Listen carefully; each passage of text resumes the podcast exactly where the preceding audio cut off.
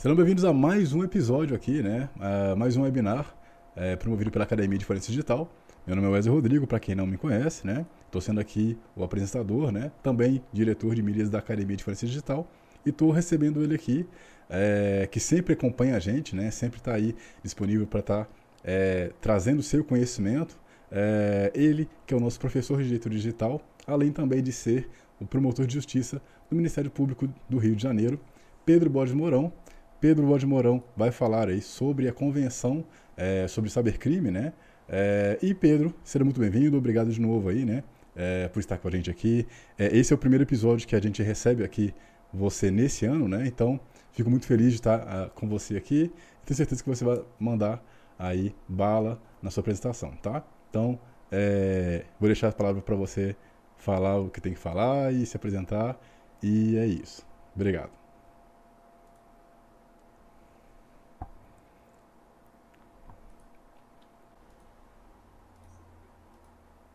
Né? Muito pululante, no sentido de que é, a cada momento a gente tem é, um novo marco, uma nova é, ocorrência, uma nova modalidade de prática de ilícitos e que desafia a par da evolução da tecnologia, novos métodos de forense digital, não é?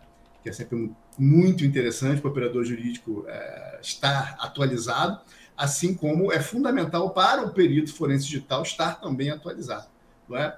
E recentemente a gente teve uma ocorrência dessa natureza, um novo marco dentro dessa relação simbiótico tecnológico-jurídico, que foi a adesão do Brasil ao chamado Tratado de Budapeste, né, a Convenção sobre os Crimes Cibernéticos.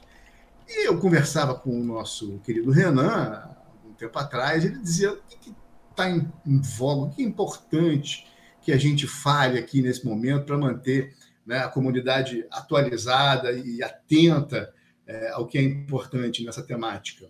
E aí eu disse a ele, não, a gente tem que falar sobre a adesão do Brasil ao Tratado de Budapeste, que é algo super recente, mas que tem profundos efeitos dentro dessa toada que o Brasil vem caminhando, uh, que é de, primeiro, reconhecer a necessidade do enfrentamento à cybercriminalidade, em paralelo, é, o crescimento cada vez mais pujante do direito penal informático, por exemplo, não é? e da própria relevância é, da prova digital, vamos dizer assim, da prova eletrônica, em todos os ramos não penais, né? no direito empresarial, no direito civil, no direito tributário, enfim, nos crimes contra a honra, nos aspectos eleitorais. Né? Hoje, esse ano, temos um ano eleitoral muito importante no Brasil, na questão das fake news. Então, tudo isso tem um grande impacto, não só no modo como uh, a política de enfrentamento desses ilícitos, tanto penais quanto não penais, é, acaba se formando, evoluindo, mas também na percepção tanto dos agentes de segurança pública, dos membros do Ministério Público, dos magistrados, uh, ministros, embargadores, como também na conexão que se precisa fazer uh, dentro desse meio de campo, que é a prova, não é? Para com a forense digital. Então, muito importante esse tema e eu queria falar sobre ele com vocês aqui hoje. E eu vou destacar algumas vertentes que me parecem importantes que a gente atente no sentido de que a introdução do, da Convenção sobre o Cybercrime, o Tratado de Budapeste, possui para nós fortes efeitos no sentido da liberdade probatória uh, e, como eu sempre digo, da criatividade probatória, não no sentido, obviamente, de se criar prova, mas no sentido de se imaginar técnico-cientificamente métodos eficientes de produção probatória diante de uma nova realidade digital. Uh, exemplo maior disso, eu sempre é, menciono, é o que eu chamo do falecimento da interceptação telefônica. Até algum tempo atrás, a interceptação telefônica era uma prova absolutamente útil, muito perseguida, tanto que, por ser tanto usada, desafiou inclusive a necessidade de, de cuidados legislativos, de restrições, ou seja, de vedações ao abuso. Mas a verdade hoje é que se pode dizer com tranquilidade que a interceptação telefônica hoje tem pouco uh, aspecto prático, tem pouca efetividade, uma vez que a migração massiva né, das comunicações para os meios telemáticos, principalmente quando a gente fala dos, das aplicações de mensageria instantânea, com criptografia assimétrica invertida, ponta a ponta, a gente tem todo um novo cenário em que aqueles meios uh, de obtenção de prova típicos, vamos dizer assim, vamos falar um pouco sobre isso hoje, é, não mais são eficientes. E pelo mundo todo, é, em países que, inclusive, é, celebraram é, a adesão ao Tratado de Budapeste muito antes do Brasil, o Tratado de Budapeste é do ano de 2001, vou falar um pouco sobre a história dele aqui, é, já é, adotam em reconhecidas e sólidas democracias, é importante mencionar isso, não é? Com todos os cuidados e análise de proporcionalidade para com os direitos fundamentais que são que é necessário, é, métodos tais como a Blunder Trojan, que é um, um, código malicioso, que na verdade não é malicioso, porque não é uma malícia, não é, é na verdade uma, um exercício é, da tarefa estatal de investigação penal e, e repressão dos ilícitos, que é utilizado é, amplamente, digo, nos casos em que é permitido, já que a Corte Constitucional Alemã entendeu que ele pode ser utilizado em determinados crimes, aqueles mais graves, né, para resumir a história, para fins de se conseguir, de fato, obtenção né, de provas em cenários de comunicação telemática, criptografada e toda essa nova cena tecnológica, aonde, evidentemente, é, os grupos criminosos, e eu, eu cito isso porque, a, a, meu ver, hoje a gente tem uma clareza da perpetração dos crimes uh, informáticos, tanto por tanto os crimes próprios quanto impróprios, assim como simplesmente nas infrações uh, civis ou penais que têm uh, evidências registradas em meio eletrônico, isso tem migrado, obviamente, para a criminalidade organizada, o que representa, claro, um grave risco, uma grave lesão não é, aos interesses da segurança pública e aos próprios interesses da produção probatória é, em geral. Então, queria começar aqui, feito esse pequeno prólogo, compartilhando a tela para a gente falar um pouquinho da história, primeiro, uh, do próprio uh, da própria Convenção de Budapeste, né? da onde isto veio. É, enquanto eu vou aqui pesquisando onde é que está essa tela, eu abri algumas aqui para a gente é, tratar. É, vamos lembrar que a Convenção de Budapeste ela, é, ela tem uma história antecedente bastante longa, né? Ela nasceu aí dos esforços do Comitê da Europa para problemas criminais, isso em 1996. Ali foi formado, então, um comitê para lidar com a cybercriminalidade, né? E diagnósticos foram feitos no sentido da necessidade de uma convenção que pudesse lidar, e aí especificamente com o direito penal, tanto o direito penal substantivo quanto o direito penal material, como a gente chama, né? quanto também o direito penal processual, perfeito? E tudo isso se pautou ah, nas ideias de uma abordagem que fosse, primeiro, comum no plano transnacional, transnacional, uma vez que é da característica da criminalidade cibernética é, não ter a mesma característica dos crimes, vamos dizer, tradicionais quanto ao seu aspecto geográfico. Não é? é possível que você tenha aí uma transnacionalidade quase que, quase que natural é, na prática desses delitos, tanto que a Lei 14155-21 é, previu como causa especial de aumento de pena no estelionato eletrônico o uso de servidor localizado em território estrangeiro, com todos os problemas né, de, de interpretação que, que, que, essa expressão que foi utilizada pela lei, que a meu ver não foi a melhor, né, provoca, uh, mas também a necessidade de você ter é, esse eventual uso transfronteiriço né, de poderes coercitivos, ou seja, de um Estado poder usar é, em cooperação internacional poderes coercitivos de um outro Estado, quando as evidências estão é, dispersas ou localizadas em estados é, distintos, e, na verdade, também no enfrentamento do problema legal, jurisdicional, né, relativo à determinação da competência desses uh, uh, delitos que são praticados pelos meios informáticos, ok? Lembrando sempre que quando a gente fala de delitos informáticos, a gente está falando tanto dos delitos propriamente informáticos, ou seja, aqueles que lesionam o bem jurídico, segurança informática, né, nos seus aspectos de integralidade, confidencialidade e autenticidade, como também nos crimes é, não propriamente os crimes informáticos impróprios, ou seja, aqueles que são apenas cometidos uh, por meios informáticos, ok? Então, como eu falava, naquele comitê originalmente instalado, a gente teve então um resultado.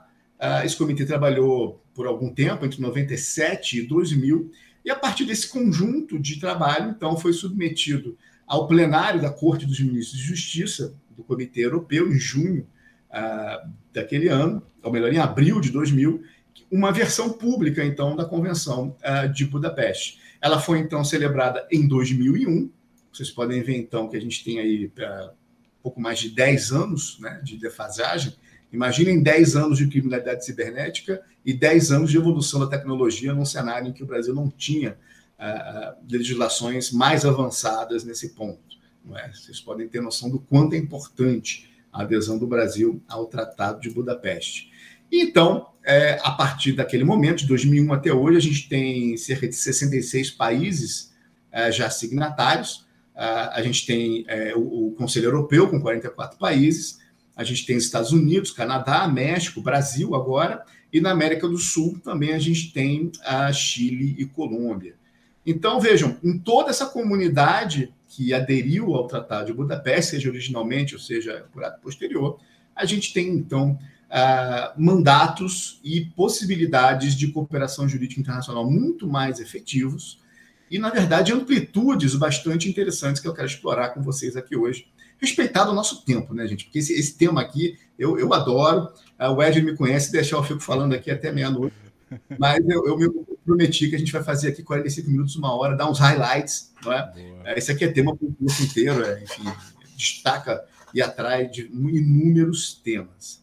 Mas eu queria começar, então, apenas dando aqui um, um background de onde a gente veio no Brasil.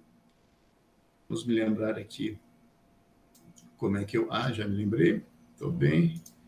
Perfeito. Estamos voltando aqui à nossa primeira live do ano de 2022. Exatamente. Muito bem. Me avisa aí se compartilhou, Wesley. Já está, já está. Ok, já subiu. Muito bem.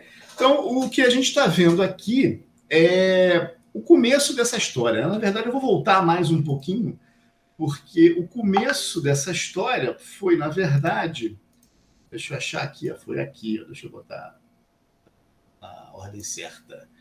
Foi uh, em 2013, quando houve, então, é, um requerimento de informação né, protocolado uh, e dirigido uh, à presidência da Câmara dos Deputados, né, que, na verdade, é, é, fez o requerimento de informação, né, requerendo ao presidente da República que informasse, é, com base no regimento interno da Câmara dos Deputados, informações que foram solicitadas ao ministro de Estado das Relações Exteriores, justamente no sentido da adesão do Brasil ao Tratado de Budapeste, a Convenção Internacional sobre o Cybercrime.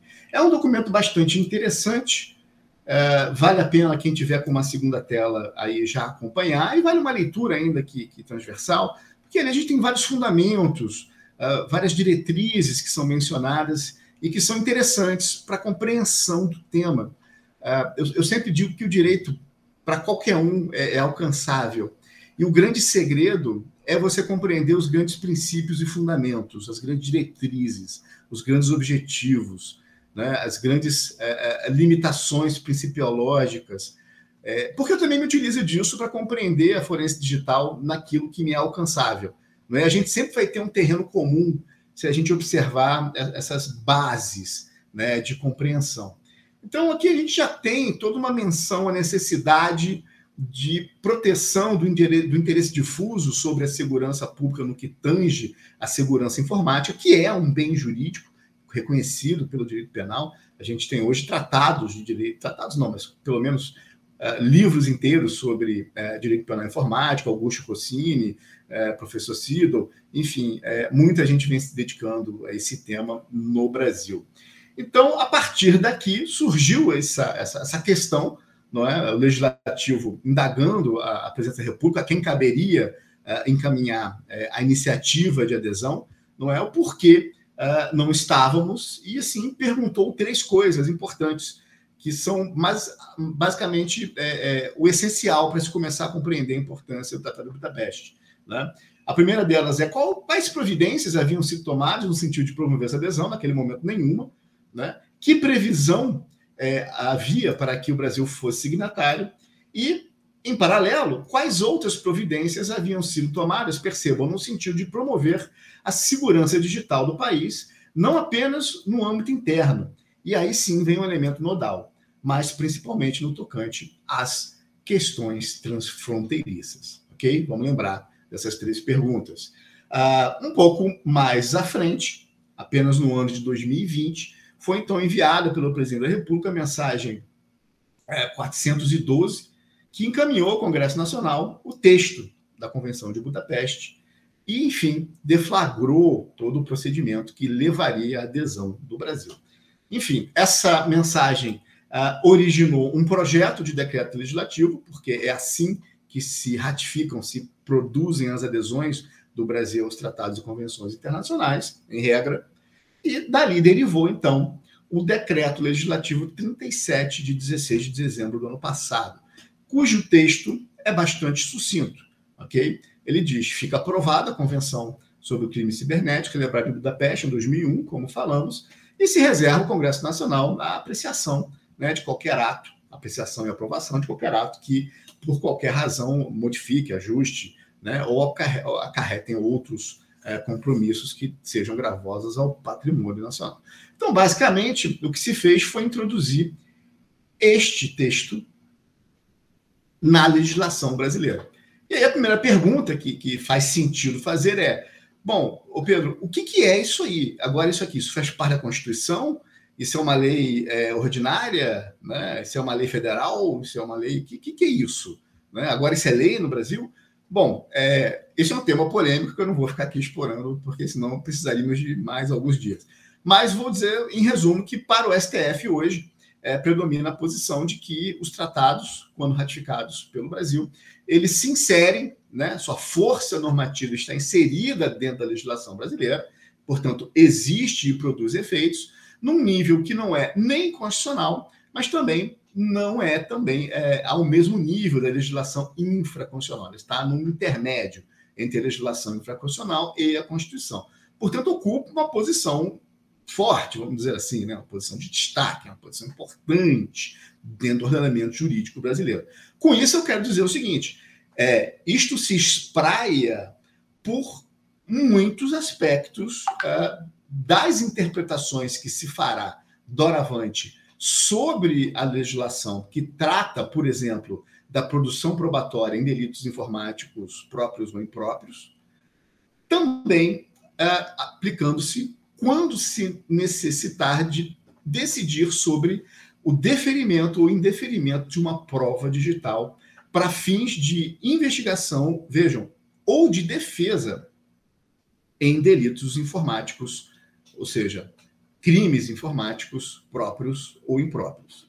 Então, isso é muito importante, porque é uh, a par de um conjunto de normas programáticas, né, de diretrizes, eu digo texto da convenção, um grande guia sobre como queremos cumprir o dever fundamental de prover a proteção ao bem jurídico segurança informática, é? nos seus aspectos uh, integrativos, integralidade, sigilosidade ou confidencialidade, autenticidade, etc.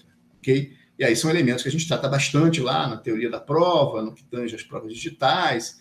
Uh, e isso tudo tem muita importância uh, para o perito forense digital e também para o advogado, uh, no sentido da compreensão do que é possível fazer, como fazer e o mais importante, que cuidados devem ser adotados em cada caso concreto para que se preserve a efetividade da prova, uma vez que o destino da prova é o convencimento, a persuasão racional do magistrado, não é? Mas não só, também se destina, claro, a persuasão racional da parte, quando há possibilidade é, de negócios jurídicos processuais, como acordo de não percepção penal, nos crimes que se admite, é? na esfera civil, com um pouco mais de propriedade. Mas o tratado trata dos cybercrimes, então vamos falar um pouco mais aqui do processo penal, perfeito?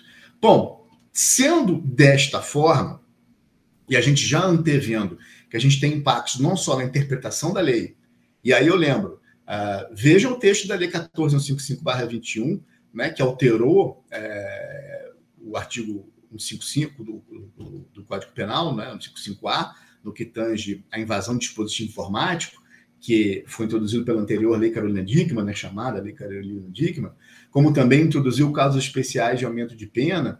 Uh, vejam a escolha de, de, de, palavras que foi feita ali, no sentido de como foi redigido, a gente fala disso em, outros, em outras oportunidades, mas interpretar aquilo não vai ser fácil, assim, para ser direto.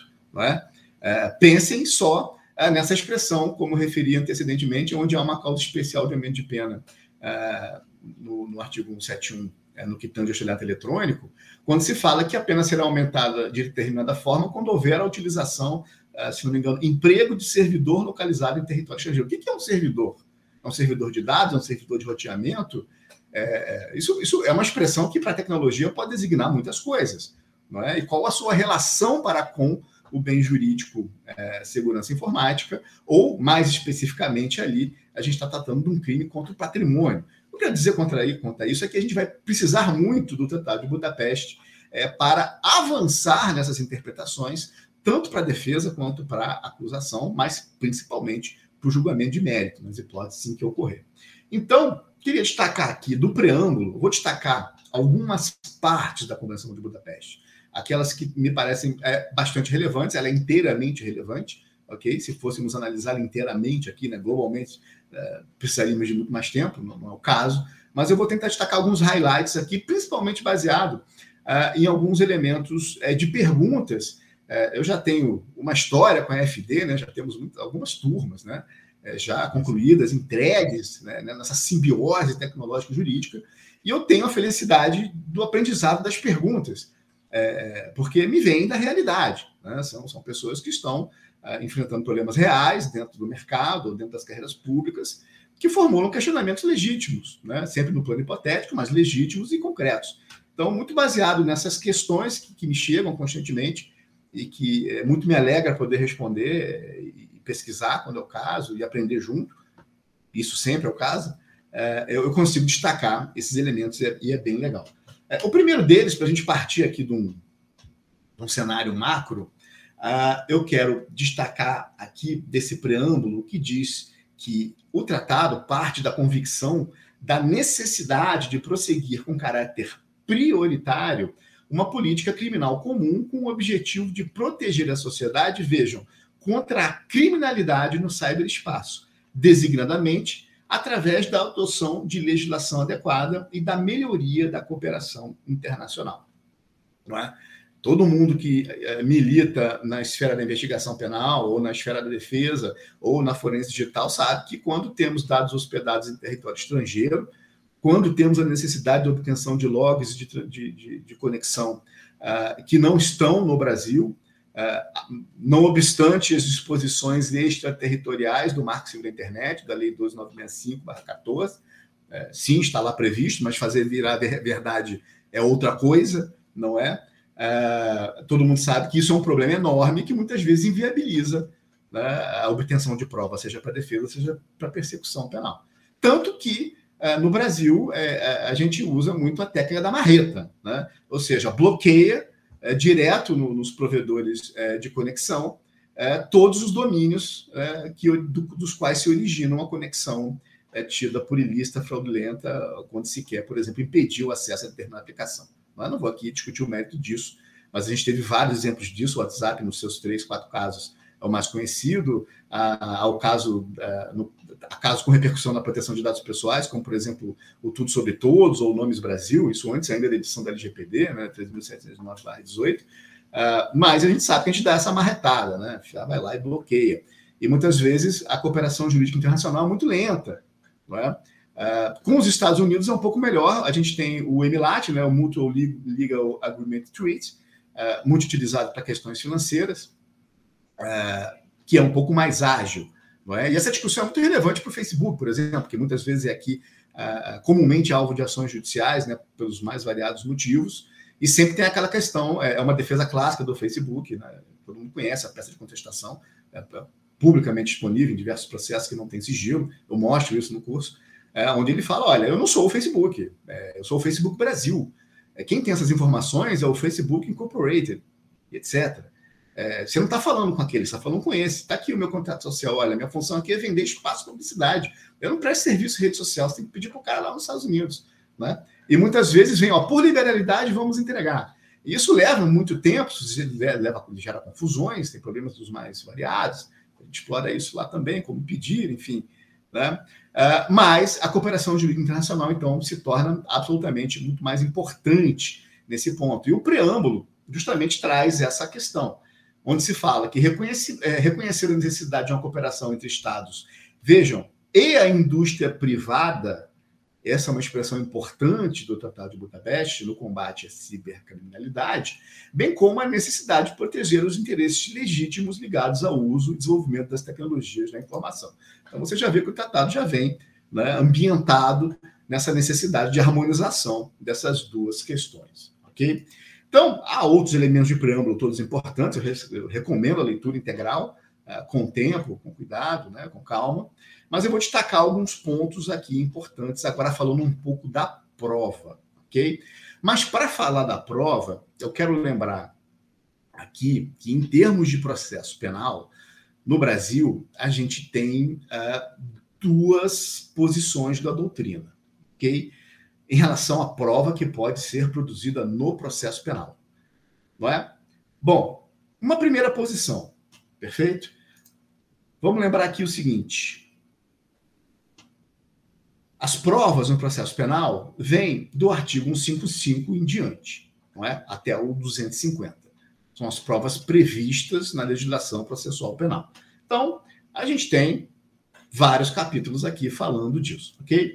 Mas o artigo 155 dá o norte, tanto que ele é o primeiro, perfeito? Com a redação da 11.690 de 2008. Ele fala: o juiz formará a sua convicção pela livre apreciação da prova produzida em contraditório judicial. Né? A gente sempre fala muito sobre a questão do contraditório judicial, principalmente na questão da interpretação da cadeia de custódia. Vejam, não podendo fundamentar sua decisão exclusivamente nos, nos informativos colhidos na investigação, ou seja, os elementos não submetidos ao contraditório, né, apenas no processo inquisitorial. Mas veja, ressalvada as provas cautelares não repetíveis e antecipadas.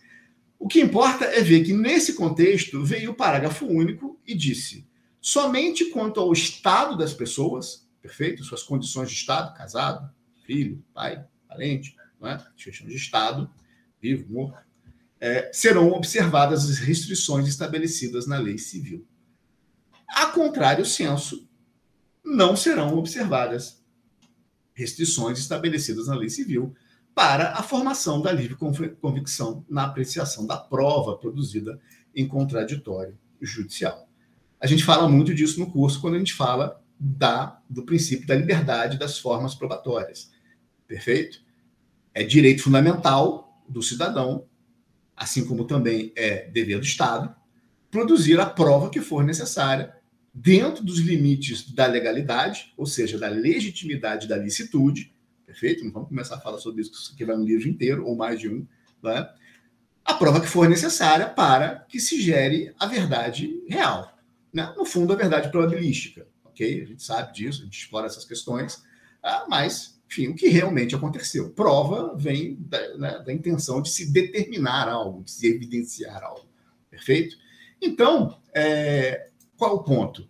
Do 155 ao 250, você vai ter o exame de corpo de delito cadeia de custódia, você vai ter a prova pericial, você vai ter o interrogatório do acusado, que na verdade é meio de defesa, embora esteja previsto aqui entre as provas, você vai ter é, a confissão, você vai ter questões relativas às testemunhas, você vai ter questões relativas ao reconhecimento de pessoas e coisas, que inclusive está sendo muito objeto de discussão agora, não é? por conta dos reconhecimentos fotográficos, da acareação dos documentos, dos indícios e da rainha de todas, né? rainha entre aspas, a busca e apreensão, é? que para o nosso lado a gente transporta para busca e apreensão de dados informáticos. Ok?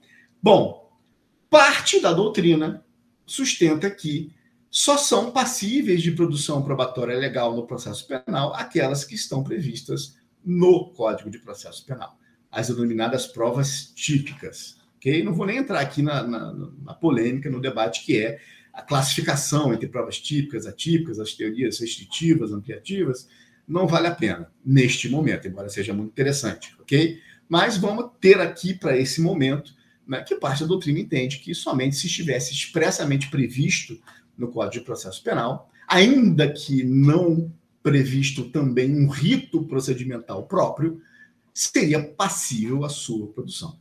Então, nesse cenário, a doutrina uh, diverge, assim como a jurisprudência, e se pensa, por exemplo, seria possível uh, uma técnica de investigação policial que se amparasse num código uh, informático, entre aspas, malicioso, uma Bander Trojan, por exemplo, como é usado em vários países da Europa, para fins da obtenção de prova, ou a operação Anon do FBI, por exemplo, ok, os Estados Unidos uma legislação completamente diferente, mas eles estão aderidos ao Tratado de Budapeste, que distribuiu celulares na operação Anon, celulares infectados, celulares, uh, na verdade, a nível de hardware, até, se não me engano, é, é, já é, parametrizados para coletar e transmitir informação sobre uma cortina de fumaça de que aqueles dispositivos eram criptografados e invioláveis. Uma das maiores operações é, de combate à criminalidade cibernética do FBI nos últimos 10 anos.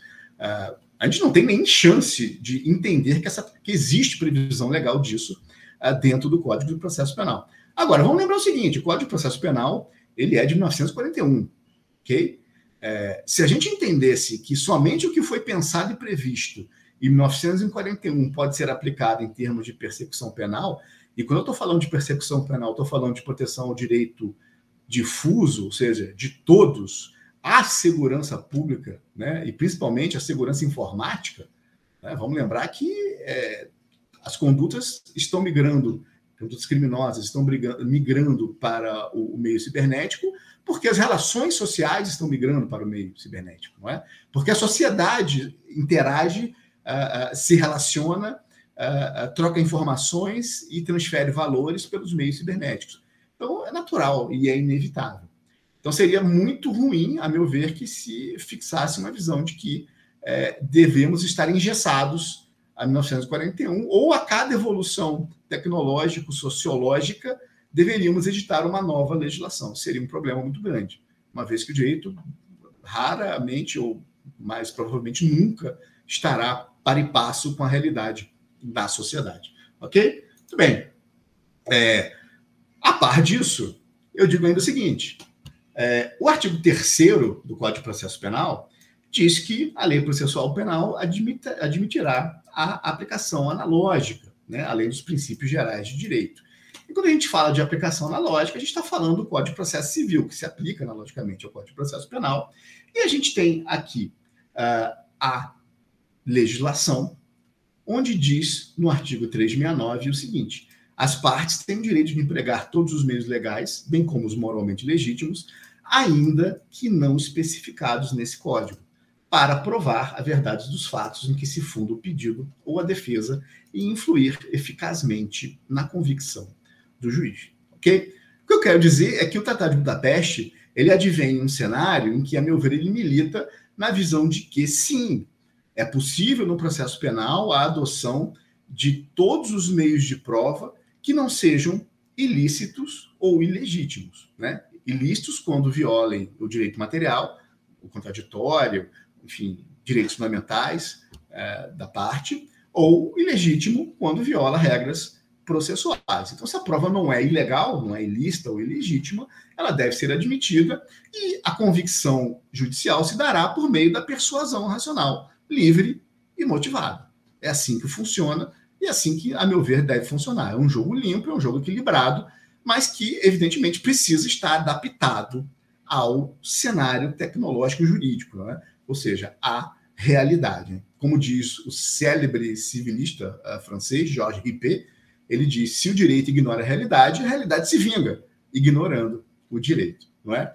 Então é nesse cenário que eu volto agora para o Tratado de Budapeste. A gente já viu aqueles uh, parâmetros, perfeito? Uh, primeiro, a necessidade de priorização de uma política pública que proteja a segurança informática. Uh, há muito que o problema da segurança informática deixou de ser apenas um, um aborrecimento na clonagem de um número de WhatsApp, por exemplo, para um estelionato. Não, é? não que isso não seja grave e, e não seja uh, custoso, mas isso evoluiu para patamares muito mais elevados hoje em dia. A gente tem aí uh, ataques à JBS, que pagou milhões de reais para ter uh, acesso novamente aos seus dados num, num, sequestro criptográfico. A gente teve lojas Renner com seus processos de pagamento paralisados, se não me engano, por mais de um dia. Vejam quanto um dia é na operação de uma empresa desse patamar, também por um ataque de ransomware. A gente tem, por exemplo, casos ainda mais emblemáticos, né, da Colonial Pipeline, que paralisou o fluxo de combustível na costa, costa oeste norte-americana é, deflagrou pagamentos de milhões de dólares em Bitcoin que foram apreendidos depois, com a operação do FBI, uma vez que os, os, os criminosos teriam utilizado uma, uma, uma, uma, uma operadora com KIC, né, com Know Your Customer, é, uma exchange com KIC para movimentar inicialmente. Enfim, isso gerou um problema absolutamente enorme. Né? Então, os delitos cibernéticos, embora hoje não tipificados como deveriam ser ainda no Brasil, eles têm, na verdade, uma amplitude absoluta, não é? um impacto na sociedade é, como um todo.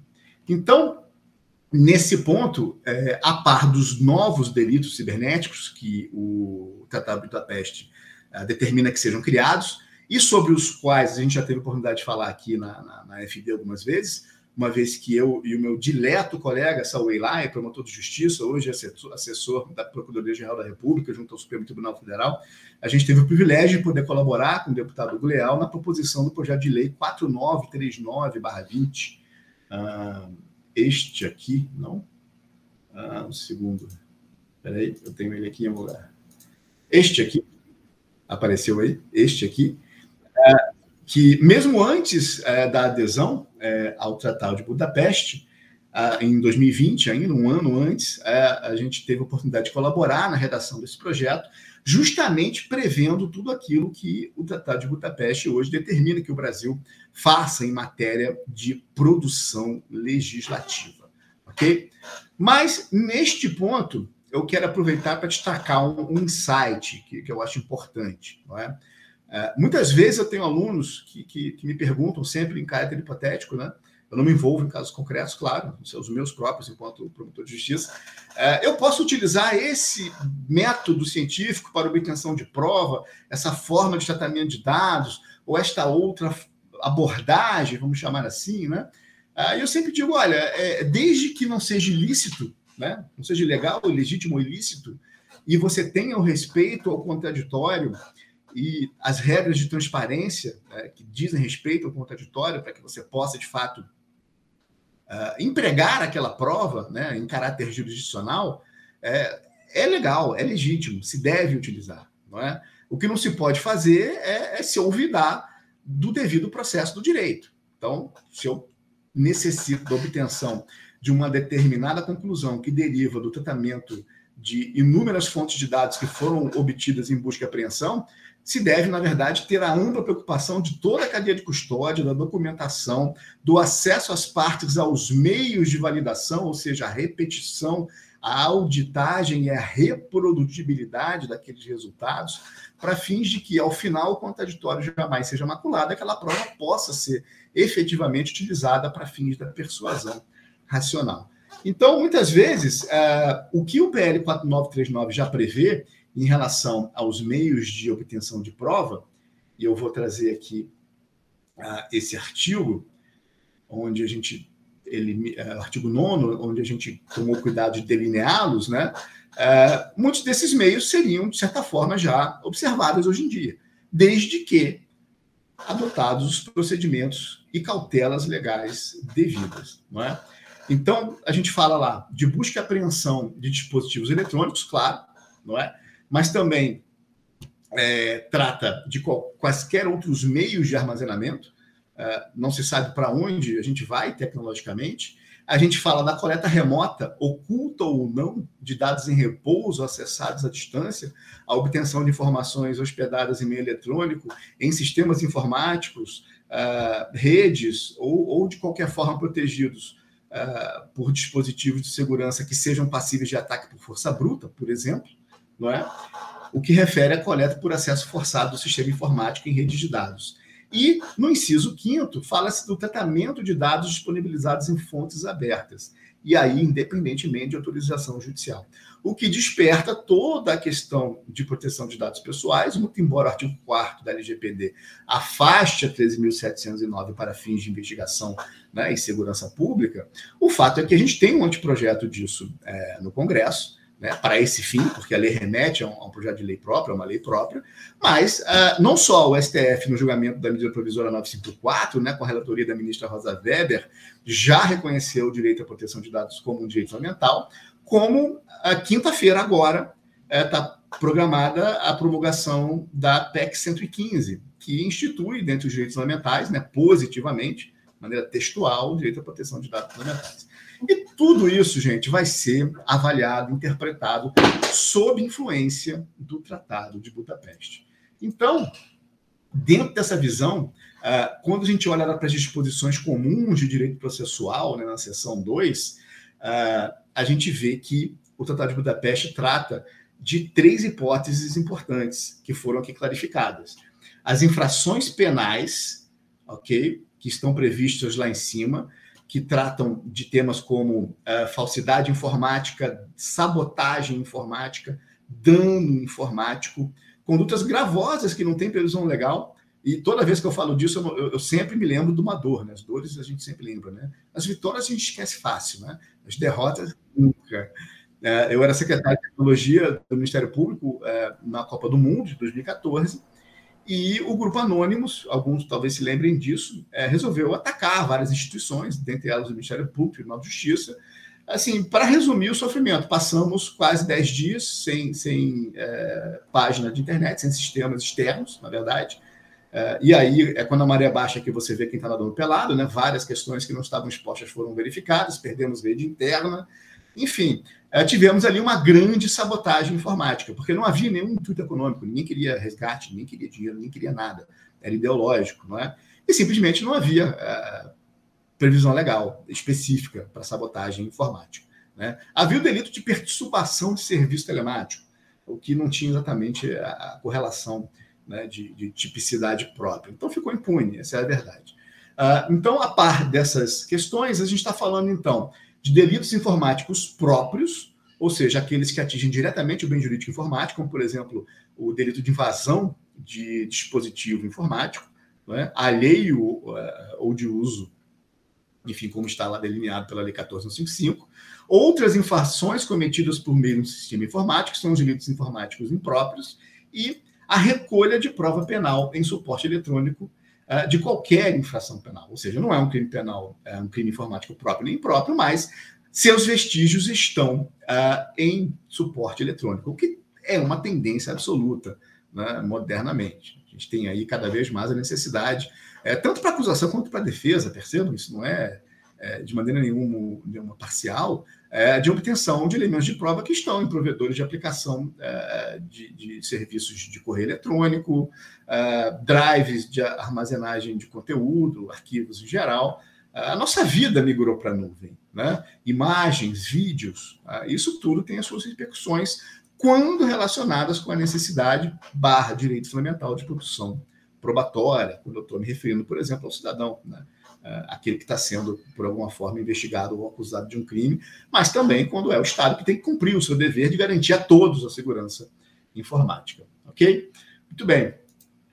Aqui, no título 2, no artigo 16, tem algo que me parece muito importante, que é a conservação expedita, ou seja, célere, rápida, né, efetiva, de dados informáticos armazenados. E esse é um cuidado muito importante, não é? Uh, que vem crescendo em cultura nas agências de investigação. Uh, todo mundo sabe que, pelos artigos 13 e 15 da 12.965-14, o Marco da Internet, os prazos de guarda dos registros de conexão são de um ano para conexão, seis meses para aplicação. É? E a contagem desse prazo é dinâmica, uma vez que a custo de armazenagem, em tese, a probabilidade maior que um dia após o final do prazo, aquele dia que remete ao começo dele seja eliminado, em termos de logs que foram armazenados. Afinal, a armazenagem é custo. Não é? Isso tem gerado muita angústia. Mas, ao mesmo tempo, o próprio marketing da internet prevê a possibilidade de que esse prazo seja estendido, desde que devidamente motivado e deferido judicialmente. Assim como a própria obtenção dos registros de aplicação de conexão só se obtém mediante reserva de jurisdição, está lá no artigo 10. Ou seja, precisa de ordem judicial. É requisição sem ordem judicial só para dado cadastral, não é? Tanto na previsão da 12.850, que é a lei do crime organizado, quanto no marco civil da internet. Né? Então, se estamos falando de dado cadastral que está sob o controle de provedor de conexão de aplicação, é aquilo que o artigo 11 do decreto 8771-16 fala. Né? Nome, é, nome, endereço e qualificação pessoal, entendida essa como aqueles elementos que estão lá nas três alíneas do artigo 11. Então, é muito uh, comum, infelizmente, que se perca a informação porque esse prazo foi uh, ultrapassado. Agora, imagina quando esses dados não estão no Brasil. Esses dados estão em provedor de aplicação sediado no território estrangeiro, do tipo Ilhas Seychelles. Né? Uh, mas vamos ter agora que a gente tem pelo menos 66 países que, se estiverem lá, esses dados, a gente tem a possibilidade, ou melhor, um mandato para que o Brasil estabeleça procedimentos de cooperação jurídica internacional para conservação expedita desses dados, porque o tratado diz que cada parte vai adotar as medidas legislativas e outras, né, administrativas, por exemplo, que se referem necessárias para permitir às suas autoridades competentes exigir ou obter uma da outra a conservação expedita de dados informáticos específicos, não é? Uh, não é incomum eu ver, por exemplo, eu sempre me lembro quando eu vejo a palavra específica, né? que é uma expressão que o Marx utiliza, uh, em requisições de autoridade policial, uh, pedindo dados cadastrais e outras informações disponíveis. Né? Essa cláusula não, não, não pode, né? porque ela, ela, ela, é genérica, ela, ela, ela, é da natureza do phishing expedition, né? que é uma prática tida por ilícita. Então, dados informáticos específicos, o que, que você quer, para que, que você quer, qual é a finalidade, qual é a adequação né, e qual é a proporcionalidade da utilização. Ok? Isso é uma questão que a gente não vai tratar aqui, mas que é sempre bom lembrar. E vejam, incluindo dados relativos ao tráfego armazenados por um sistema informático, e vejam, nomeadamente nos casos em que existem motivos para pensar que os mesmos são suscetíveis de perda ou alteração. Então, temos a necessidade também de, no caso concreto, analisar a legislação do país onde estão sediados os controladores, para utilizar aqui a expressão que já é cunhada pela doutrina da proteção de dados. Então, isso aqui é muito importante, porque certamente a gente vai precisar é, não só monitorar, como eventualmente cobrar né, que o país adote esses procedimentos administrativos e tenha legislação capaz de organizar isso de maneira mais efetiva. Vamos lembrar nesse ponto que tramita no STF uma ação declaratória de constitucionalidade número 51, de autoria, inclusive, do escritório do ex-ministro Aires Brito, que justamente sustenta a inconstitucionalidade do dispositivo do marco da internet que, que traz aquela extraterritorialidade, ou seja, é, não seria mais por lei possível se exigir de controladores sediados no exterior, mas que tem escritório, representação econômica ou faça parte de conglomerado no Brasil, não é? Informações que estão sediadas no território estrangeiro, somente por acordo de cooperação internacional. E aí, notadamente, o EMILAT, né, o Mutual Legal Agreement Treaty, uh, o que é bastante diferente do que se faz hoje com base na legislação do Marco Civil da internet. Um outro elemento interessante, para a gente caminhar aqui para o final, eu avisei né, que eu tenho problema com esse tema, porque eu gosto muito, interessante, tem muita coisa, né? Mas eu vou aqui em breve, eu prometo. Ah, no 5 do artigo, no artigo 20, a recolha em tempo real de dados informáticos. Isso é muito importante. É, não tem nada mais evidente para quem é, se interessa, não precisa nem ser especialista no tema, basta ser interessado no tema, que é a natureza volátil dos dados informáticos. Né? A volatilidade é marca da informação é porque armazenar informação significa custo. Então, a volatilidade é da natureza das operações volumosas em termos de transmissão uh, de dados. Então, a recolha em tempo real de dados relativos ao tráfego está previsto e a obrigação é de que cada parte adote medidas legislativas e outras, ou seja, também de natureza administrativa, que se revelem necessárias para habilitar as autoridades competentes a recolher ou registrar através de aplicação de meios técnicos existentes no seu território e vejam, obrigar um fornecedor de serviços, e aí ressalvado o âmbito da sua capacidade técnica, esse é um tema muito interessante, né? quantas vezes uh, isso já não foi utilizado de maneira, vamos dizer assim, imprecisa por fornecedores, provedores de aplicação de conexão, no sentido de que não tenho, não posso, quando na verdade tinha e podia, não é? Eu falo isso em gênero aqui, sem especificar nenhum ator determinadamente, mas uh, isso está no conhecimento geral, não é? E vejam, recolher ou registrar por meio de aplicação de meios tecnológicos ou prestar às autoridades competentes o seu apoio e assistência para recolher ou registrar. Está registrar aqui porque estamos em português de Portugal. Aliás, nesse ponto, para quem tiver uma segunda tela aí, vale a pena dar uma olhadinha na Lei de Portugal 109 de 2009. Vai no Google, Bota assim, Lei Portugal 109/2009, vai chegar rápido. Porque é uma materialização é, do que um dos estados aderentes, é, Portugal, fez. Ele editou, em função da Convenção é, sobre os Crimes Cibernéticos, de Budapeste, a Lei 109 de 2009. Então vale a pena lá dar uma olhada. Né? É um outro país, está em português, é mais fácil de, de ler. É, é assim que se materializou. Assim como também vale a pena dar uma olhada no nosso projeto 4939. Eu falo nosso porque eu tenho um carinho por ele, projeto do, do Léo. Né? A ele cabe o mérito, a ele é, cabe é a argúcia da apresentação. O projeto está na Comissão de, de Tecnologia é, e será apresentado à audiência pública muito em breve. Né? Convido a todos, inclusive, a se manifestarem quando dessa oportunidade. Então, isso aqui é muito importante. É, apoio e assistência para recolher e registrar em tempo real dados de tráfego relativos a comunicações, vejam, específicas. Né? Não é aquilo, quero monitorar todo o tráfego, mas espera aí, por que é todo o tráfego? Né? É, todo mundo sabe, pelo menos quem trabalha com forense digital ou para os operadores jurídicos é, que se aventuram nesse tema, né? que as, os tráfegos de comunicação ocorrem em pilhas de protocolo, cada pilha de protocolo, né, cada camada trafega um determinado tipo de informação, conforme o protocolo que está sendo observado.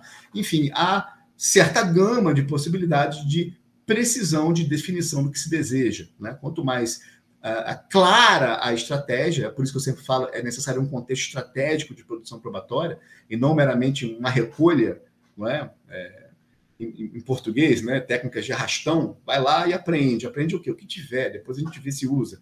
Né? Isso mudou, gente. A gente não pode mais ter esse pensamento, ok? Isso não se coaduna mais com o Estado Democrático de Direito.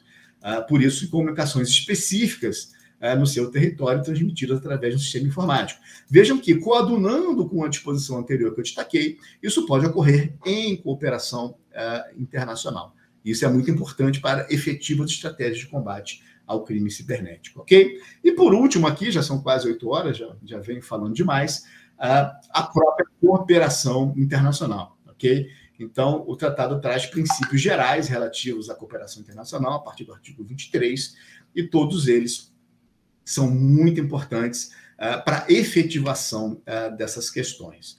Então, gente, uh, assim, dentro do, do tempo que, que, faz sentido aqui, afinal, não vamos ficar horas aqui falando disso, ninguém vai aguentar, né? É, a minha intenção aqui, o combinado, era justamente tentar destacar o impacto, a relevância, né, a abrangência de efeitos que representa a adesão do Brasil ao Tratado de Budapeste. É algo realmente é, muito importante e que talvez de uma maneira é, é, diferente de outros tratados que tiveram tempo de maturação maior, né, para um efetivo impacto, quando a gente está tratando de crimes cibernéticos, a gente tem um tempo bem menor. Né? O timing eh, de realidade e, de evolução e de modificação, não só de meios de práticas, ah, como também de legislações por necessidade, né? embora seja sempre um pouco mais lento, é, é, diferente. A gente tem um cenário muito mais abrangente e, enfim, é, o desafio da transformação digital é enorme. Né? A gente tem impactos em todas as áreas da sociedade. Então, eu queria chamar atenção para esse ponto né? E, mais uma vez, ter a oportunidade de colaborar aqui com essa comunidade da qual eu faço parte, né? do qual sou membro, é, no sentido da difusão e da provocação do debate, da provocação é, da argumentação né? sobre como a gente, enquanto cidadãos, é, operadores jurídicos, peritos forenses digitais, é, vamos é, fazer para enfrentar né? É, o que nos desafia. Então, Realmente é sempre um prazer estar aqui com vocês. E eu agradeço novamente aí essa brilhante ideia do Renan, né, como sempre, muito é, empreendedor e, e, inovador. E nessa companhia sempre luxuosa aqui do Wesley. Ah, obrigado. É, prazer Bom, é, antes de ir para as perguntas aqui, eu queria mencionar né, o quanto que eu estou feliz né, de estar com alguém que eu admiro bastante, né? Não só pela forma como fala, né? Que inveja do bem, é, de como você consegue montar, cara. É, eu tava olhando ali você pegando é, os vários textos, e aí você lia algumas coisas, e aí você conseguia, se deixasse aqui umas quatro horas, você ia conseguir, dentro de cada texto, dissertar sobre várias coisas. Eu acho isso admirável, é uma habilidade que eu quero muito desenvolver, além de também você fazer isso na comunicação. A sua comunicação é uma coisa que eu acho incrível, sabe? É, e, bom, queria destacar isso aqui, né, para as pessoas que não te conhecem, tá? E também, além disso, é, a forma como você explana o seu conteúdo, né? Eu, para quem não sabe, eu também edito os vídeos aqui da Academia de Forense Digital e também já editei alguns treinamentos, né? Inclusive o do Mourão. E toda vez que a gente ouve ele falar, né? É sempre uma aula. Eu, se quem prestou atenção na minha câmera, apesar que ficou pequena a imagem, podia ver que eu tava dando sorrisinhos, que eu tava, caraca, cara, cara fala bem, e aí vai entrando nesse ponto aqui, e aí entra essa vírgula, explica isso. Cara, é maravilhoso te ver falando ensinando, tá? É...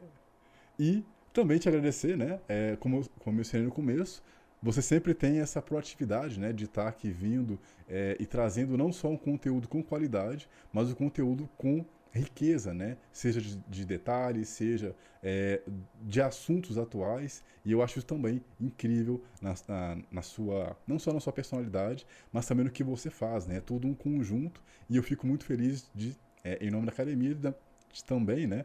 Ter você aí como o nosso, a nossa, o nosso professor, né? E falando em professor, Antes de passar a palavra de novo, queria mencionar para quem ficou até o final aqui, primeiramente agradecer. Temos muitos amigos aqui também no chat, né? Temos aí o Ricardo Capozzi, temos aí é, o Figueiredo Bombeiro, temos aí o Leonardo também, que ajudou bastante pedindo para divulgar, enfim.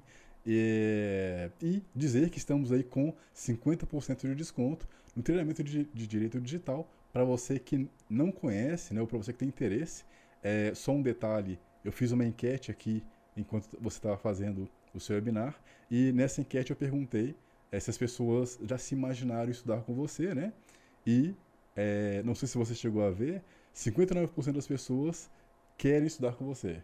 É, da, do 100%, 18% disseram que já estudaram com você e super recomenda, e 22% é, ainda não conhecem a área. E essa é uma oportunidade para você que está nesse webinar. Primeiro, obrigado por estar aqui. E segundo, de ver um pouquinho do que você vai é, ter de experiência com o Mourão, é, seja falando, seja apresentando, enfim. É, eu espero que vocês, né, que, não, que não conhecem ou que já conhecem, que querem estudar com o Mourão, estudem. É um conteúdo maravilhoso, como vocês puderam ver aqui nesse webinar. E se você quiser saber mais informações, o grande Kainan, ele está aqui no chat já, né? É, já te deu os parabéns também pelo, pela palestra. Na descrição desse vídeo e na mensagem que está fixada, tem o, o, WhatsApp do nosso comercial, que é o Kainan. Ele vai te ajudar aí a entender melhor sobre a área, vai também te ajudar na questão né, de como você obter esse desconto. É, lembrando que esse desconto ele é até quinta-feira, às 11h49. Confirmando aqui, 49, 49, tá? Então aproveita aí, 50% de desconto. É, não perca, tá? E agora sim, pedir para que, o Mourão, né, se ele puder, falar um pouquinho sobre o, o, o treinamento dele, né? É, Mourão, se você puder, eu te dou a palavra.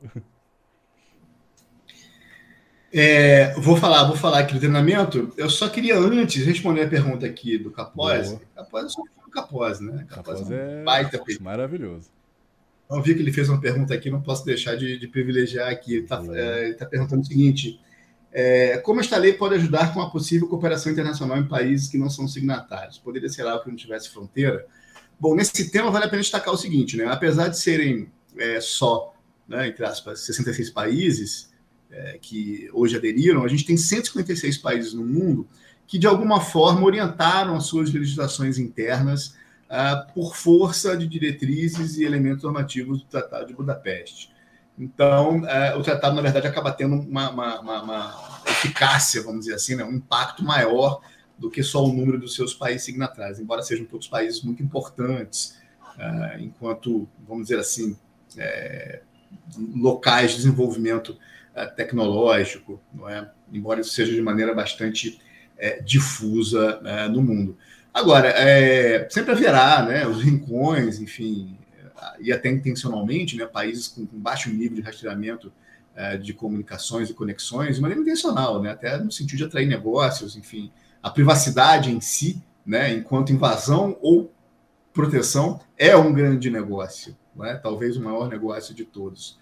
Uh, eu acredito que países sérios, né, que tenham de fato o compromisso de enfrentamento à cybercriminalidade e, em paralelo, à proteção da segurança informática, vão ou aderir ou vão criar esses elementos de cooperação jurídica internacional nas suas legislações. Né? E lembrando que não basta o elemento legislativo, você precisa também ter o um procedimento administrativo. Né? Afinal de contas, ok, preciso de uma cooperação jurídica internacional. Para quem eu ligo? É? Eu mando e-mail para quem? É um formulário que preenche? Como é que faz? Né? Tem que ter um meio prático para fazer isso.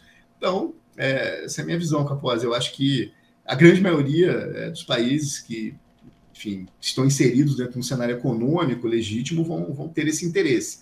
Mas sempre haverá, é, vamos dizer assim, os, os, os paraísos uh, informáticos, né? talvez, é, para onde se atraem essas, essas uh, condutas delitivas enquanto sede de, de, de armazenagem é, de logs, ou justamente por não serem sedes, né? justamente por não terem obrigações de guarda em previsão legislativa. Vamos ver, nosso desejo, eu, meu e seu, claro, é de que a gente é, tem um mundo transnacional nesse ponto. Né? Vamos aguardar a evolução. Agora, vamos cobrar aqui que o nosso país faça o dever de casa, né? para que a gente possa ter pelo menos uma posição nesse sentido. Quanto ao treinamento, Wesley, para mim é sempre um, um, um, prazer falar dele, porque ele, ele é algo muito autêntico. Né? Eu me lembro, já faz alguns anos, né, quando eu conheci o Renan. E eu conheci o Renan por conta de uma outra figura ativa na comunidade AFD, né, que é o Ricardo Munhoz, uhum. é, que a gente, nosso amigo aqui, Grande Ricardo.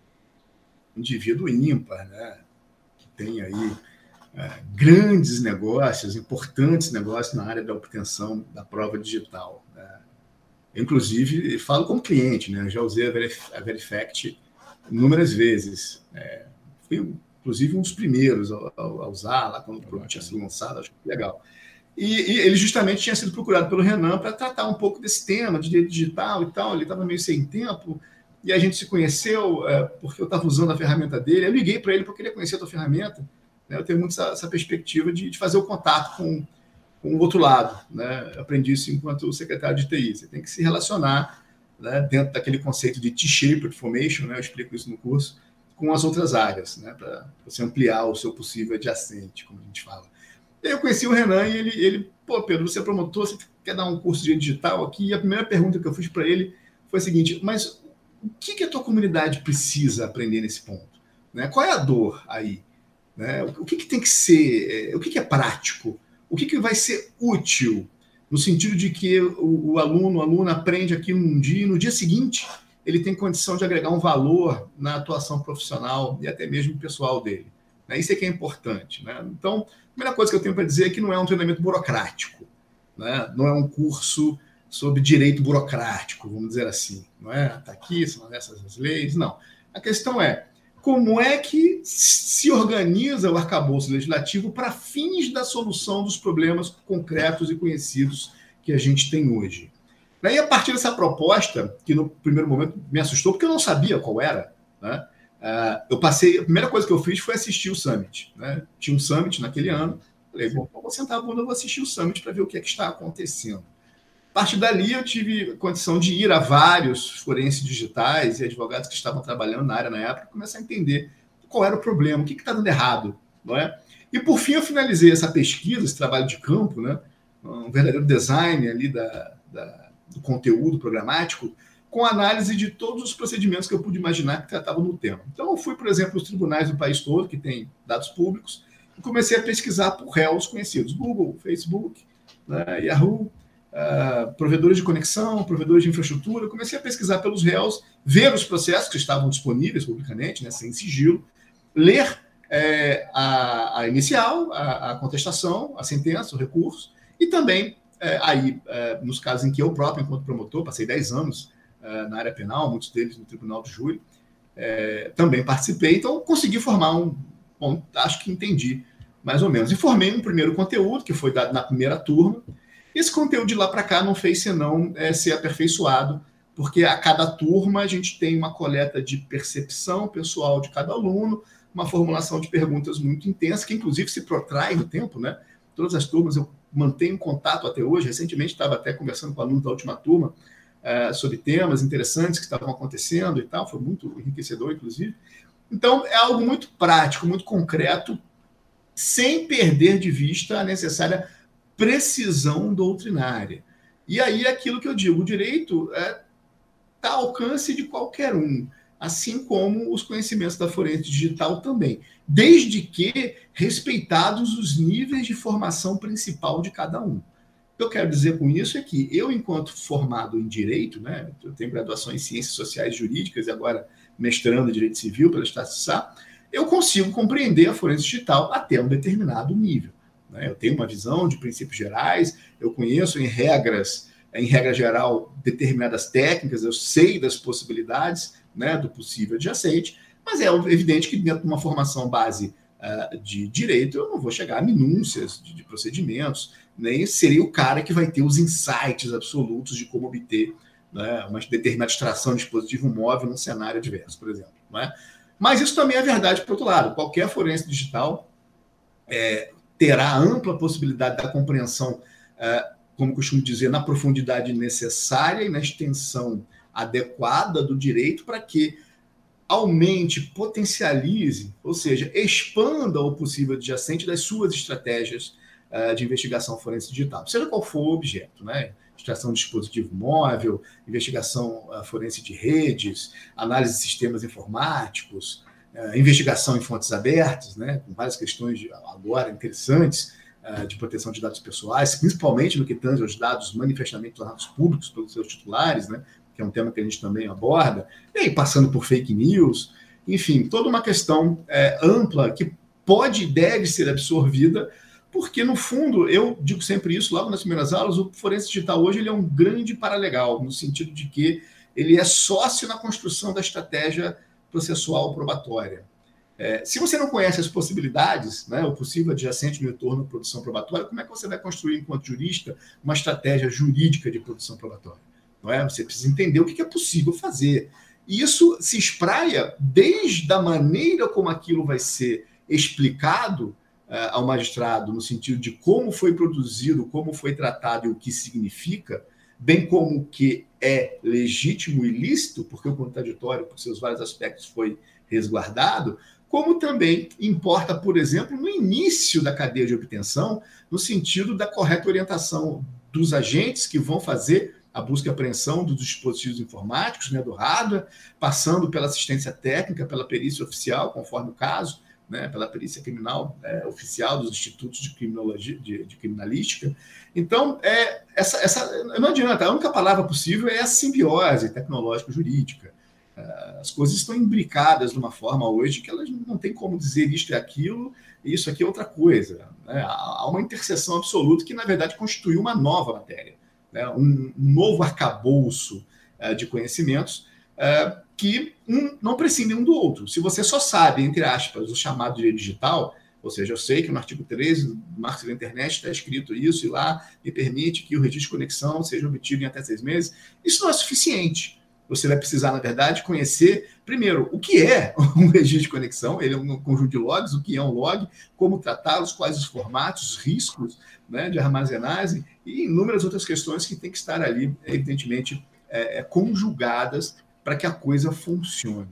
Não é? E é, hoje no Brasil a gente tem um arcabouço de legislação que se relaciona com o arcabouço, por exemplo, de protocolos técnicos, né? nas ISO NBRs que tratam do tema e até nos RFCs internacionais, uh, e que se coadunam também com vários problemas simplesmente de definição. Né? A gente tem definição do NIST norte-americano, a gente tem definições do próprio Tratado de Budapeste, que traz no seu primeiro capítulo várias definições. O próprio projeto de lei 4939 traz no artigo 3 inúmeras definições, o que é, na verdade, uma própria é, característica dessas legislações tecnológico-jurídicas. Né? Se você olha o Marco Civil, no artigo 5 tem várias definições.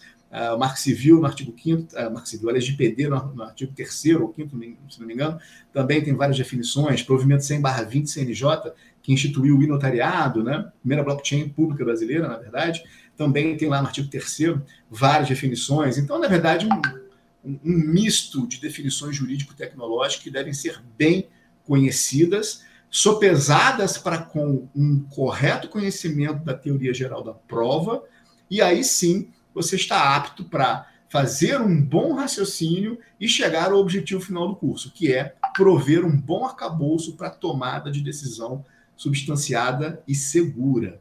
E isso tem inúmeros aspectos na área de atuação profissional. Então, assim, é dentro desse espírito que a gente construiu esse, esse, esse conteúdo, é, do qual eu tenho muito, muito satisfação é, de, de provê-lo, né? porque ele é vivo.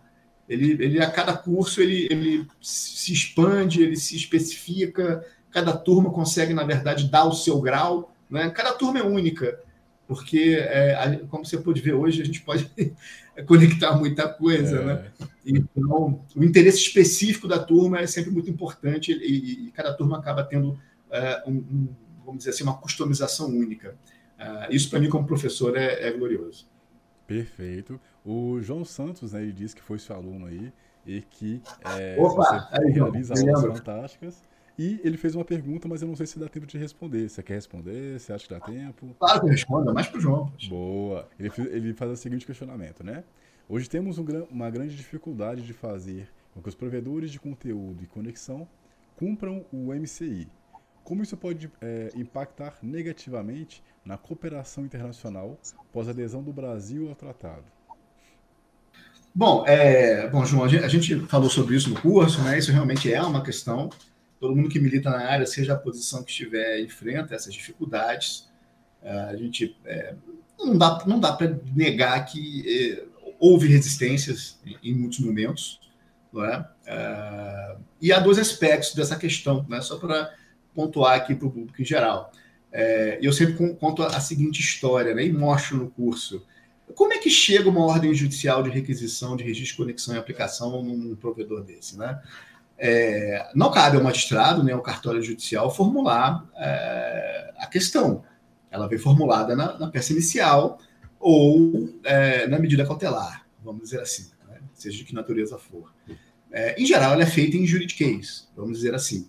E aí a cadeia de transmissão do conhecimento é a seguinte, né? É expedido um mandado que, na maioria das vezes, copiou e colou o que estava escrito né, na origem, vamos dizer assim. Esse mandado, então, é expedido para o provedor que tende a recebê-lo no seu departamento jurídico.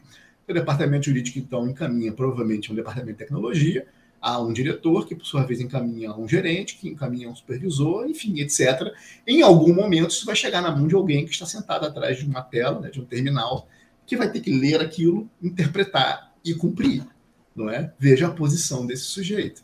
Ele precisa dar um jeito naquilo, ele não pode cumprir a ordem, ele tem que cumprir aquilo da maneira, primeiro, que ele não se arrebente, né? E em segundo, de maneira que a empresa para a qual ele trabalha tenha, corra o menor risco, tenha o menor custo, enfim, tendenciosamente, né? Em termos probabilísticos, eu estou falando aqui. Então, essa é uma parte do problema. Agora, em segundo, e aí sim arguta a pergunta do João, certamente que se uh, pelo correto esforço do Poder Judiciário, que tem que ser conjugado com esse primeiro plano de questão que eu coloquei, ok? Isso é importante. Mas nesse cenário, se não houver um esforço uh, importante para que se garanta a efetividade da ordem judicial, uh, certamente isso terá um impacto negativo nas cooperações jurídicas internacionais. Não é? Afinal de contas, é, há também reciprocidades envolvidas nisso, né? e países mais atentos à, à, efetividade desses cumprimentos certamente terão maior trânsito nas cooperações jurídicas internacionais. É, não se pode é, acreditar que simplesmente pelo fato de haver uma previsão legal, tudo isso fluirá né, de maneira né, tranquila e, e amistosa, né, tudo dará certo, né, a probabilidade maior ao contrário, né, teremos vários problemas. Então, essa questão é muito importante que foi levantada, e ressalvado esse ponto da necessidade também uh, da, dos operadores jurídicos, e aí vai um importante uh, momento de conjugação de esforços entre a forense digital e uh, o operador jurídico para que se formulem adequadamente os quesitos, eu trato disso no treinamento, né? como formular adequadamente, é, muito embora isso varie de caso para caso, há formas que a gente pode abordar, é importante que magistrados, enfim, tribunais em geral, o Poder Judiciário como um todo, tenha é, realmente o máximo cuidado, como a meu ver vem tendo, mas a gente deve evoluir nisso, acredito, né, no sentido da, da efetivo cumprimento dessas normas. Né? É, afinal de contas, é, uma vez é, emitido uma ordem judicial, é, todo esforço posterior deve ser envidado no seu cumprimento, é? senão que não se tem, então, emitido a ordem judicial. Então, acho muito importante que realmente a gente evite impactos negativos é, nessas relações jurídicas internacionais que se devem agora é, necessariamente expandir, principalmente fazendo o nosso dever de casa. Então, muito, muito boa sua pergunta, João.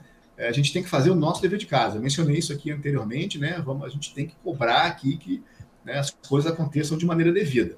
E uma parte muito importante disso é que também hajam formulações é, adequadas no plano tecnológico e jurídico, né, que instruam os mandados de requisição dos registros de conexão e de aplicação, mas não só, não é? como a gente vê também no treinamento, é, uma parte muito importante disso é a parte final do caput do artigo 10, né? na verdade, o parágrafo 1 que fala é, também na possibilidade de requisição de outras informações e dados pessoais que militem no sentido da identificação do usuário do terminal. Porque isso abre um flanco muito mais amplo do que apenas registro, conexão e aplicação, né, que pelas definições dos incisos do artigo 5 da NCI é, tratam-se de conjuntos de informação bastante restritos, né, que no Brasil enfrentam ainda questões é, sobre as chamadas portas lógicas, né, que é a expressão que o judiciário adotou né, no sentido da identificação das, dos roteamentos nateados. É, isso tudo deve ter uma conjugação de esforços, né, tanto do setor público, mas também é, do setor privado. Boa, boa. Bom, é, agradecer aqui, o Marcos Amos também apareceu aqui agora. O Ronaldo ele fez uma observação do meu microfone, acredito que agora está melhor, tá? E agradecer de novo Mourão. É, a galera tá falando sempre bem aqui nos comentários, né? Não, é, é, é não seria estranho de se ver isso, né? Como eu tinha mencionado também é, no passado, cara, Mourão é aula, é sempre aula. E é, lembrando, né? Promoção aí, 50% de desconto no treinamento de Direito Digital com o professor e doutor Pedro Borges Mourão, tá? Até quinta-feira, às 11h49, tá? Então, link na descrição. O WhatsApp já está fixado aí, mas também está na descrição desse vídeo, né, desse webinar. Então, para você que assistiu ele gravado na quarta-feira, por exemplo, ou na quinta, na parte da manhã, ainda tá válida a promoção, tá? E a gente espera vocês aí é, é, é, estarem estudando né, com, a, com a e tendo, é, tendo a gente aí é, é, nessa sua jornada, né? né no conhecimento aí, tanto no direito digital como também de forense, tá? Morão, brigadíssimo aí pela, pelo seu tempo, pela sua é, disponibilidade, né? É um cara que tem, é, além de uma agenda cheia, mas consegue sempre ter essa... É, eu acho que eu vou pronunciar errado aqui o nome agora. Mabeabilidade está errado, né? Maleabilidade. Isso, obrigado. falei que eu falei errado. A maleabilidade. E, cara, brigadíssimo mesmo, tá? É, como você pode perceber, a galera toda aí é sua fã. E, cara, eu espero que a gente possa trazer mais conteúdos aí com você. Eu sou muito fã do seu trabalho, sou muito fã da pessoa que você é, tá? É, e lembrando que quem quiser conversar com o Pedro Mourão no LinkedIn, o link também está na descrição. E as outras redes, se você, é, se você quiser passar, se me passa que eu coloco também na descrição desse vídeo, tá? Obrigadíssimo a você, obrigadíssimo, obrigadíssimo a todo mundo que assistiu a gente até aqui, né? Que participou aí, seja escrevendo, seja preenchendo aí a enquete, seja, é, enfim, trazendo perguntas, tá? E é isso, excelente noite para vocês. Não se esqueça de inscrever no canal e seguir a gente nas redes sociais, tá? Toda terça-feira a gente já tem um webinar para trazer um conteúdo melhor para vocês, assim como esse aqui, tá? E é isso. Obrigadíssimo, Mourão. Valeu, gente. Um grande abraço. Até a próxima. Valeu, galera. Excelente noite aí para vocês. Bom descanso e valeu.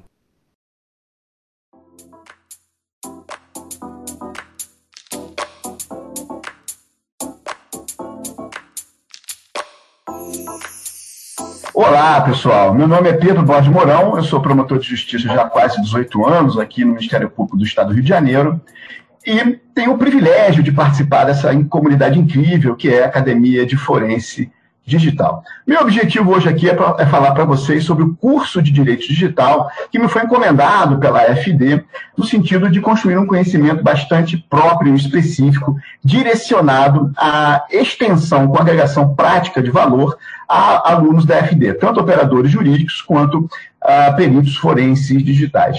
Nessa pegada prática, com agregação de valor e numa turma de sala aberta, onde há muita intervenção e contribuição, tanto no plano jurídico quanto no plano da tecnologia da informação, a gente construiu um conteúdo muito direcionado, visando atender esse conceito necessário de direito digital, que é o conjunto de regras, de legislações que vem regulando cada vez mais a influência que a tecnologia traz para a decisão jurídica, para o processo judicial e principalmente para a produção probatória. Portanto, a gente vem de, uma, de um nivelamento, de uma base de nivelamento para a turma, trazendo é, os fundamentos do sistema de justiça e uma análise breve, mas importante dos sujeitos processuais, bem como da própria posição do perito, tanto o perito nomeado, o perito oficial, quanto o assistente técnico, seja judicial ou extrajudicial.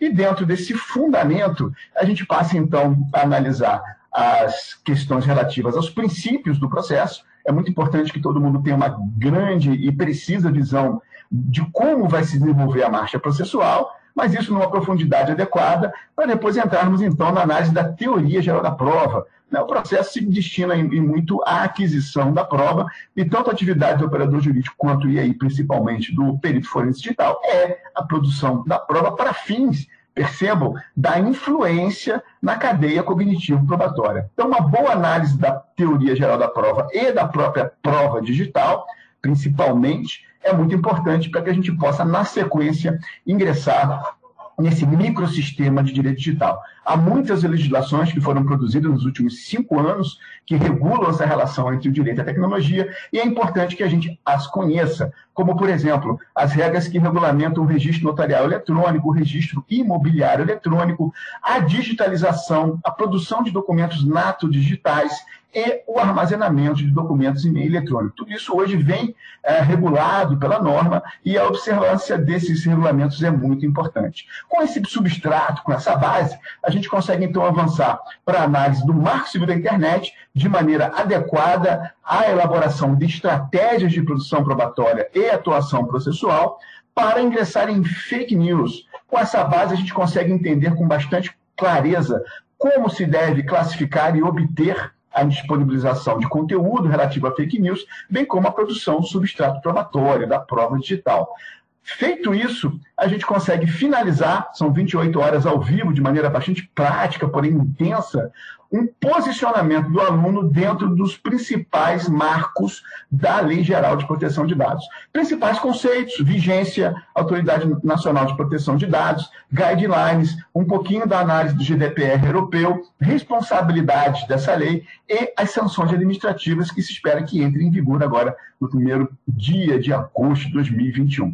Perfeito? Então, é um conhecimento prático, direcionado, é, tendente a agregar valor de maneira rápida, complicação imediata, e eu tenho muita alegria em poder ministrar esse curso aqui na Academia de Forense Digital, ok? Aguardo todos vocês lá.